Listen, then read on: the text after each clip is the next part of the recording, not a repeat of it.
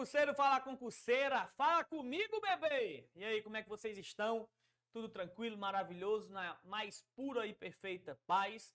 Tenho certeza que sim. Caso não esteja, tenha certeza que você alcançará todos os seus objetivos, contanto que você tenha dois pontos básicos em sua vida. Primeira é um projeto de vitória e a segunda é renúncia às futilidades que só lhe colocam para trás e para baixo, tá bom? Nós continuaremos os nossos estudos em relação a o crime organizado. A gente viu na aula passada aquelas historinhas que foram contadas por esse que vos ama e tenho certeza que esse amor é recíproco, tá bom? A gente faz esse troca-troca, tá bom? Mas cuidado, troca-troca é de valores, não interprete errado, tá bom? Nós continuaremos os nossos estudos a partir de agora. Vem com o Doctor, vem com o Doctor, vem com o Doctor. Antes de qualquer coisa, vai lá nas redes sociais, DR Madison Pinheiro, seu professor de criminologia, seu amado professor. Amo quando os meus alunos, minhas alunas, chegam até mim e compartilham suas experiências no estudo. No estudo.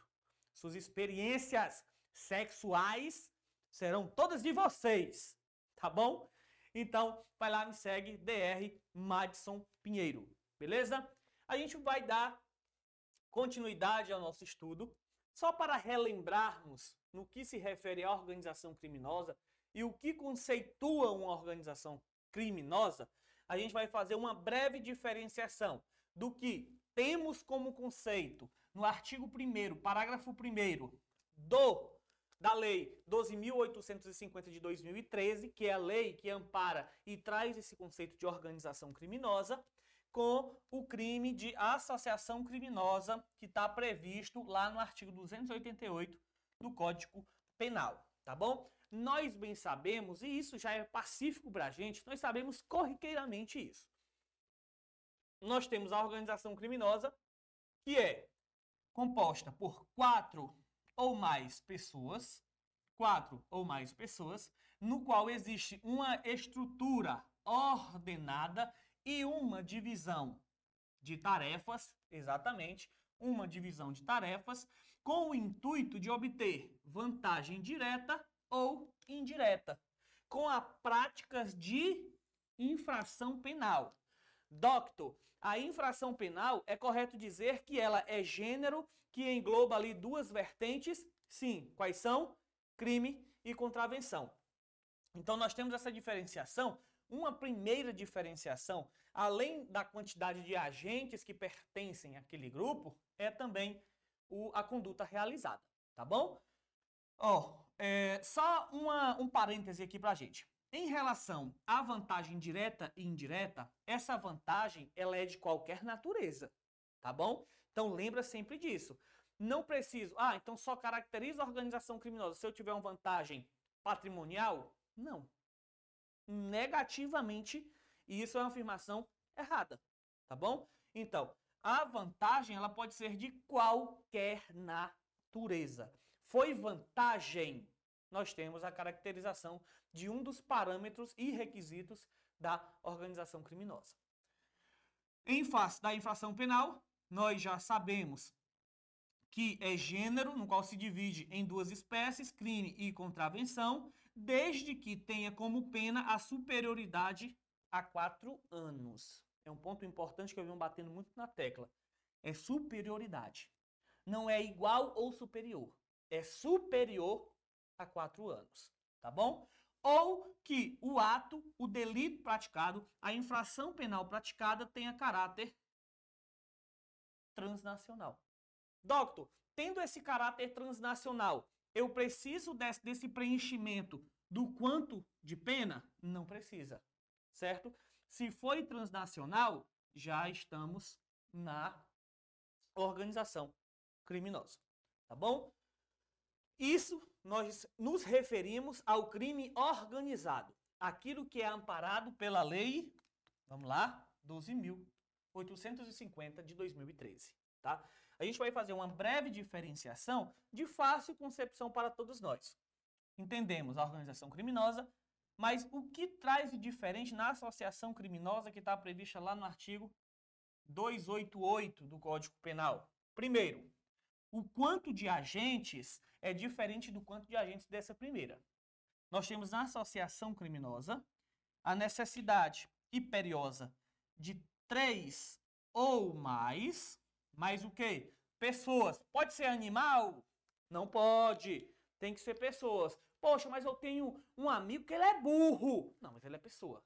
Ele pode até ser inimputável mentalmente, mas ele continua sendo uma pessoa, certo? Brincadeira, nós temos a necessidade de três ou mais pessoas. A finalidade dessa associação precisa ser o quê? Específica. Lembra dessa palavrinha. A finalidade da associação criminosa precisa ser específica no que se confere em o cometimento de crimes. Crimes. Tá vendo a diferença também? Lá em organização criminosa eu tenho infrações penais. Enquanto na associação criminosa eu tenho o quê? Crimes. Tá bom? Não esquece esta porra. Não pode esquecer, tá? Então, três ou mais pessoas, associação, quatro ou mais pessoas, organização criminosa, finalidade específica de cometer crimes. Crimes! E é, a prática de infrações penais na organização criminosa. Isso nós temos essa diferenciação. Professor, na associação para o tráfico, eu tenho quantas pessoas? Duas ou mais pessoas. Tá bom? Nós temos sempre essa diferenciação. Então não esquece por tudo que é mais sagrado do mundo. Eu tô te implorando.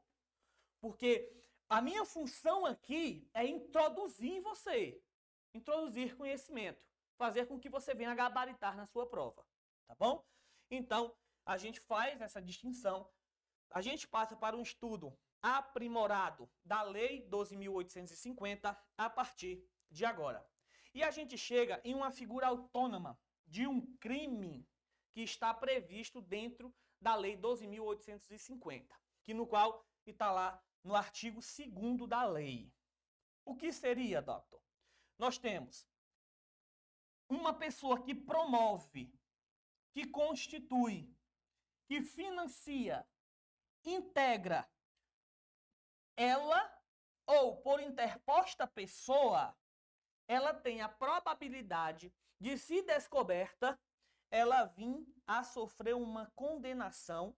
Aqui nós temos a pena em abstrato, que versa de 3 a 8 anos. Tenham atenção, e aqui você precisa, precisa ter cuidado. Esses 3 ou 8 anos, pena em abstrato, ela não causa nenhum prejuízo a outras penas de outras infrações. Professor, me explica. Suponhamos que o sujeito, a organização criminosa, aquele que promove, aquele que constitui, cria, aquele que financia ou integra, ou ele mesmo integra, ou, ou ele tem a interposição de outra pessoa, ele participa desse núcleo criminoso, correto? Então ele já tem o cometimento do crime previsto no artigo 2 Suponhamos que esse grupo ele pratique homicídios. Praticou homicídio. A pena do homicídio não terá nenhum prejuízo. Porque será trazida para cá e somada com a pena que for aplicada de 3 a 8 anos. Suponhamos que no que, se, no que concerne ao artigo 2 a pena foi no máximo de 8 anos. E lá no homicídio, a pena foi de 10 anos a pena de 10 anos somando com a pena de 8, fica. É, caralho, 18. Já vi que você está bem na fita, acertou bem essa continha. Então, aqui nós temos um não prejuízo. Tá bom? Ela será somada às duas. Haja visto que essa pena é uma pena autônoma, haja visto que isso constitui um crime previsto na lei de organização criminosa. Fácil de ser entendido? Tenho certeza que sim. Daremos continuidade. Olha, impedir, embaraçar a investigação de infração penal que envolva a organização, o que acontecerá, doctor? Presta bem atenção. Nós temos um sujeito que ele começa a embaraçar, a dificultar uma investigação em face de uma, de, uma organização criminosa. Vamos dizer, tem uma, um grupo, uma organização que frauda licitações. Nós temos aquela pessoa que ele começa a dificultar, a embaraçar, a impedir que a investigação corra da forma correta. Nesse caso, nós precisamos entender que essa pessoa que começou a impedir, ela responderá também pela mesma pena e pelo mesmo crime na, no que se concerne a pena de 3 a 8 anos do que se fala o artigo 2 Então ela incorrerá na mesma pena, tá certo? Pelo fato dela impedir ou dela embaraçar a investigação. A condicionante é que esse embaraçamento da investigação precisa versar em face de um método investigativo de organização criminosa, tá? Cuidado nessa observação, que não é somente o fato de impedir ou embaraçar. já visto que a gente pode estar lá, não, ele está causando malefícios à persecução penal. A investigação está tendo prejuízo porque ele está embaraçando essa situação, embaraçando a investigação. Se não houver a figura da organização criminosa, eu não tenho que falar da aplicação da lei. Da lei 12.850, tá bom? Preste bem atenção nisso. A condicionante é a organização criminosa. Então a gente entendeu, incorre na mesma pena do CPFI, é uma dica importante que você consegue lembrar no dia da prova, porque quer dizer CPFII constituir, promover, financiar, é, interpor, integrar ou interposta pessoa. Tá? Aqui é uma dica mnemônia para que você possa entender. É, CPFII, mas você pode ler CPFI. Beleza? Então presta bem atenção no que se refere a esse impedimento e esse embaraçamento, tá? Prof, prof, prof. Organizações criminosas com emprego de arma de fogo. O que que acontece? Simples e objetivo. Elas terão a pena aumentada até a metade. Se nessa organização existe o uso a aplicação, o adentramento do emprego de arma de fogo. Professor, arma de fogo é uma faca? Meu ex. Arma de fogo é um vervove. Vervove. Certo? Não tem como errar. Se tem arma de fogo na organização criminosa, eu tenho esse aumento de pena. Aumento de pena até onde? Até a metade? Até a metade. Tá bom? Preste bem atenção, porque aqui nós temos uma causa de aumento. Não confunde. Causa de aumento de pena.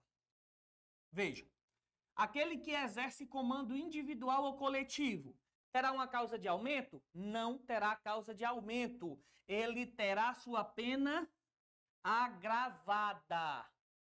A, o agravamento da pena acontece na segunda fase da dosimetria. Beleza? Tem a diferenciação do aumento para uh, o agravamento. Tá? Preste bem atenção nisso. Então ele terá assim, se ele for, se ele exercer comando individual ou coletivo, o que, o que seria o comando? O mandante, né? Aquela pessoa que exerce um papel fundamental de comandante, que tem um comando, que tem que a sua palavra é lei que manda quem pode, obedece quem tem juízo. Beleza? Professor, esse comandante, individual ou coletivo, esse, essa pena agravada também aplicará se ele não for pessoalmente aquele que executa o ato? Sim. Nós podemos ter a situação onde ele é o mandante mas ele diz para fulano de tal, vai lá e diga que eu mandei fazer tal coisa. Eu estou dizendo para fazer tal coisa. Diga para Beltrano que diga para cicrano, que diga para fulano de tal, que tem que fazer isso.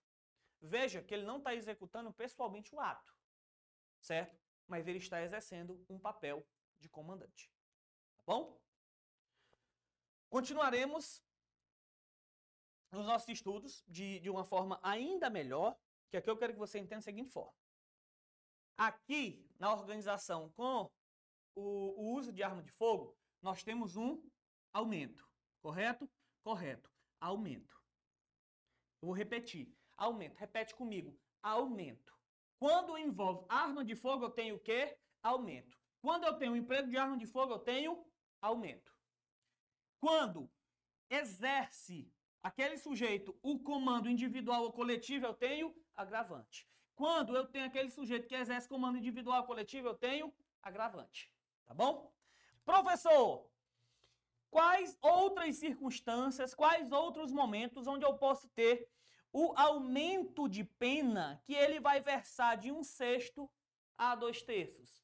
Vem comigo e presta bastante atenção. Olha, Sempre que uma organização criminosa tiver a participação de crianças e adolescentes, nós teremos o aumento de um sexto a dois terços. Sempre, quando for caracterizado, quando for identificado que naquela organização criminosa aquele fato delitivo, a infração penal, é praticada com a participação de crianças e adolescentes, nós teremos na sentença um aumento de pena de um sexto a dois terços. Vem comigo, e aqui é muito importante também. Quando nós identificarmos, quando for identificado pelo juiz, que e provado pelo Ministério Público, claro, que existia naquela organização criminosa um concurso de funcionários públicos. Calma, não é somente a presença do funcionário público. Essa presença, esse funcionário público, ele precisa valer-se da sua condição de funcionário público. Exemplo, nós temos lá, é, vamos tratar de um grupo criminoso que tem a participação de policiais, tá bom? Isso por si só não oferta e não oportuna o aumento, tá bom? No entanto, se esses policiais, esses funcionários públicos, eles estiverem se valendo de sua condição, o exemplo que eu vou lhe dar, organização criminosa, com a participação de policiais dentro das infrações penais, tá bom? É, para que eles efetuem uma manobra sem que haja é, o levantamento de suspeita, eles chegam em determinada é, é, blitz, em determinada fronteira, e eles dão aquela velha carteirada, certo? Eles, por terem certo, presti certo prestígio, que os policiais possuem isso, prestígio, faz com que eles tenham a facilidade de passar sem que haja qualquer tipo de impedimento. Com essa característica, com essa circunstância, nós temos a figura desse funcionário público se valendo sim da sua função se valendo do seu cargo. Então, se ele se valeu da condição de funcionário público, nós teremos a presença do aumento de pena, que vai de um sexto a dois terços. Tá bom? Outro também ponto muito importante é se a infração penal, se o produto da infração penal ou o proveito daquela infração for destinada no todo, olha, no todo ou em parte, para onde, professor? Para o exterior, nós teremos o caso de aumento. Nós teremos o aumento da pena de um sexto a dois terços. Perceba comigo que é tanto o produto do crime como o proveito dele. Se nós falarmos aqui de um exemplo de licitação, e no qual o proveito é o dinheiro público, se ele for enviado em todo ou em parte, já estará caracterizado essa probabilidade e possibilidade de aumento de pena de um sexto a dois terços. A pena será aumentado. Algo muito importante também, nada, tudo é importante. Olha, se o fato ele, ele evidenciar a transnacionalidade do crime, da infração, nós temos também a causa de aumento. Se nós temos é, parâmetros que conseguem sustentar, que conseguem expor uma condição, que conseguem evidenciar que aquela infração ela tem caráter transnacional, haverá também o aumento de pena de um sexto a dois terços. Professor, o aumento de um sexto a dois terços para-se por aqui? Não, tá bom? Preste bem atenção. Nós temos a seguinte situação. Se organizações criminosas independentes se comunicarem, nós teremos o aumento.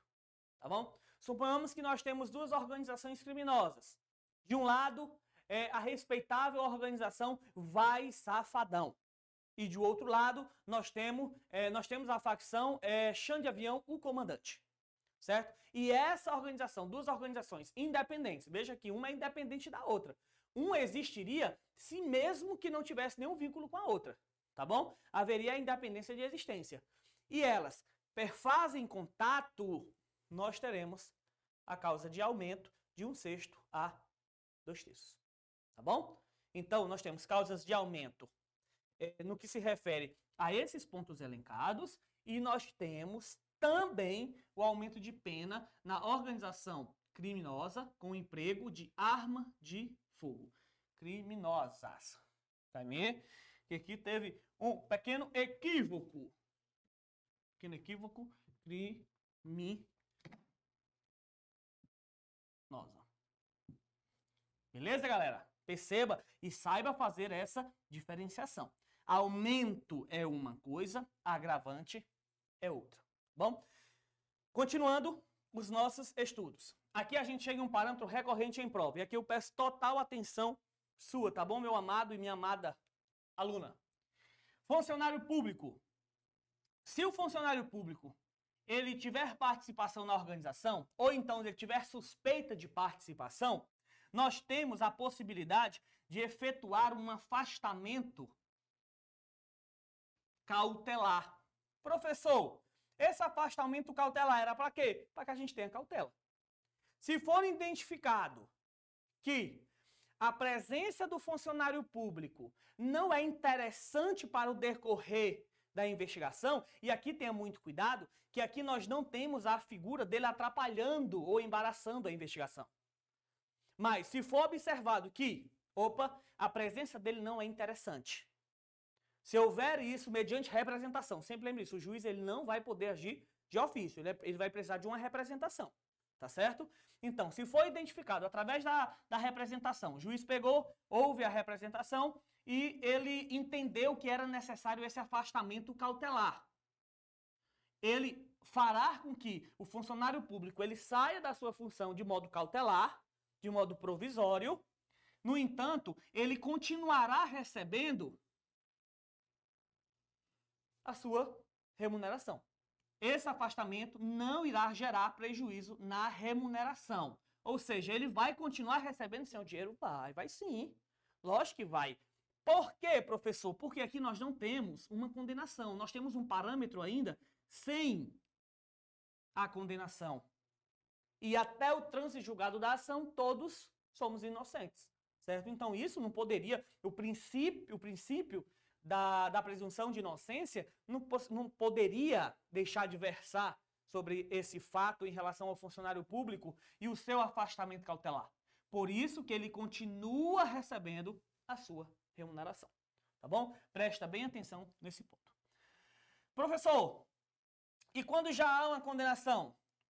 Quando há condenação, haverá a perda do cargo, função, emprego ou mandato eletivo que aquele funcionário público ocupava. Foi comprovado que ele era membro de uma organização criminosa, que ele praticava as infrações penais, se valendo da sua condição. Então, se provou, sem dúvidas, que ele cometia aquelas infrações. Se provou, chegará a uma condenação. Ele foi condenado. Se ele foi condenado, aqui já não haverá mais o acautelamento, não haverá mais o afastamento cautelar, já haverá o afastamento definitivo. Ele já será afastado do seu cargo, função, emprego ou mandato eletivo.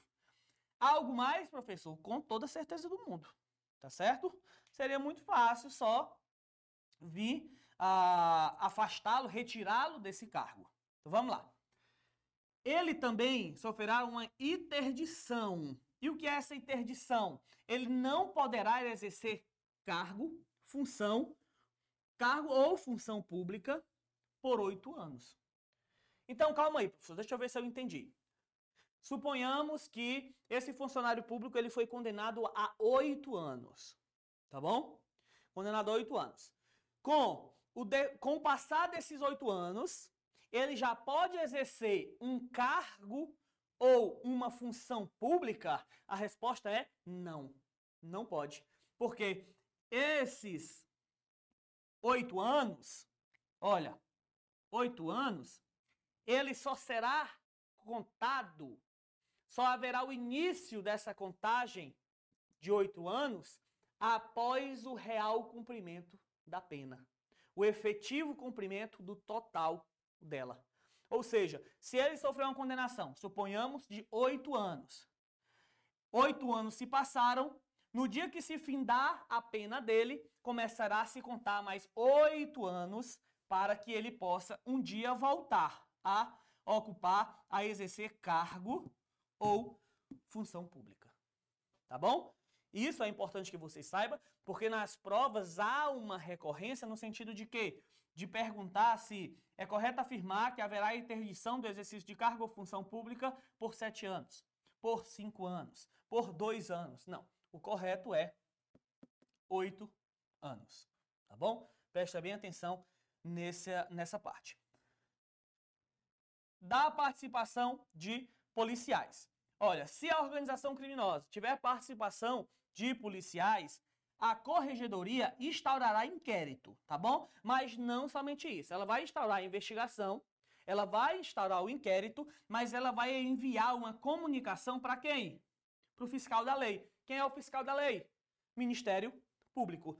E o Ministério Público, ele vai é, nomear um membro da sua composição para que ele possa acompanhar todo o trâmite dessa investigação e também do processo, tá certo? Então, haverá essa comunicação para o Ministério Público. Olha, vem comigo. Dois pontos mais que interessantes que nós temos que ter cuidado porque é casca de banana, tá bom? Ó, organizações criminosas armadas ou com a disposição de armas. Nós temos a organização armada ou à disposição. A arma ou já possui a organização, ou se ela quiser, ela vai ter à disposição a qualquer momento. Tá bom? Ó, a lei diz o seguinte: isso foi advento da lei anticrime, tá bom? Do pacote anticrime. O cumprimento inicial será em estabelecimento de segurança máxima a lei já define qual o estabelecimento de segurança que vai ser é, começado o preenchimento e a condenação, como ela será cumprida. Tá bom? O cuidado que você tem que ter é que quando se tratar de organização armada ou com armamento à sua disposição, o cumprimento inicial é estabelecimento de segurança máxima. O que não se trata do regime inicial. Olha aqui essa atenção que você tem que ter. Não quer dizer que o regime inicial será o fechado. Tá bom? A lei tratou apenas do estabelecimento de segurança máxima, que é o prédio, que é o sistema prisional, que é aquele estabelecimento que mantém os presos encarcerados. Tá certo? Então presta muita atenção nisso. Professor, mas há divergência nesse pensamento? Há. Há certa divergência, por quê? Quando se colocou, se poderia ter necessidade de entendimento da seguinte forma. Ora, se é segurança máxima, então quer dizer que é fechado, certo? Pronto, essa é uma interpretação que nós temos que ter cuidado e nós temos que levar é, uma interpretação muito detida para a prova, tá bom? Porque o STF, ele é um pouco contrário a essa ideia, no sentido de que ele diz, olha, é, independentemente do crime, tem que haver a aplicação do princípio da individualização da pena. ninguém pode receber uma pena da mesma forma que outro recebe. Ah, então se o cara exerce um comando e outro não exerce o comando, mas ele participa de uma organização criminosa armada ou que tem armas à sua disposição, ele vai ter que também responder em regime inicial fechado? Não, nós temos que aplicar a individualização da pena, tá bom? O STF defende isso, inclusive esse trecho que a lei trata do cumprimento e estabelecimento de segurança máxima inicial é, no caso da organização armada ou à disposição, é algo que, que pode sim trazer grande discussão futuramente. Não somente ele, mas também no caso de manter vínculo com a organização, isso é pacífico hoje esse entendimento, mas possivelmente um dia possa gerar grandes confusões, é se o sujeito ele mantém vínculo com a organização ainda, isso fará com que haja um impedimento, um impedimento à progressão de regime. Não somente a progressão de regime, mas também ao livramento condicional, bem como, bem como a todos os outros benefícios legais que a lei porventura possa lhe oferecer, tá bom? O exemplo, no caso de manter vínculo, o sujeito é condenado, tá bom? O cara lá pegou 20 anos de condenação por exercer um cargo de chefia em uma organização criminosa. É, no entanto, há indícios, fortes indícios, de que ele ainda mantém vínculos com é, essa tida organização, tá bom? A gente pode dizer aqui, Fernandinho Baramá, por exemplo. A Forte diz que ele ainda mantém vínculo com, as, com a organização criminosa no qual ele fez parte um dia ou faz parte. Então, se há essa, essa fórmula de identificação desse mantimento de vínculo com a organização, isso faria com que ele não tivesse direito à progressão de regime, ao livramento condicional e a outros benefícios. Lógico, o, a progressão de regime, livramento condicional, isso seria requerido lá na instância da execução, tá bom? Com juízo de execução. Tudo muito simples, de fácil compreensão para você, tenho certeza disso. Mantenha o foco, continua com a gente. Nós te entregaremos ouro em pó para que você possa alcançar rapidamente a sua aprovação. O nosso objetivo é te fazer vencer, tá bom? Fica com a gente, até logo e tchau, tchau.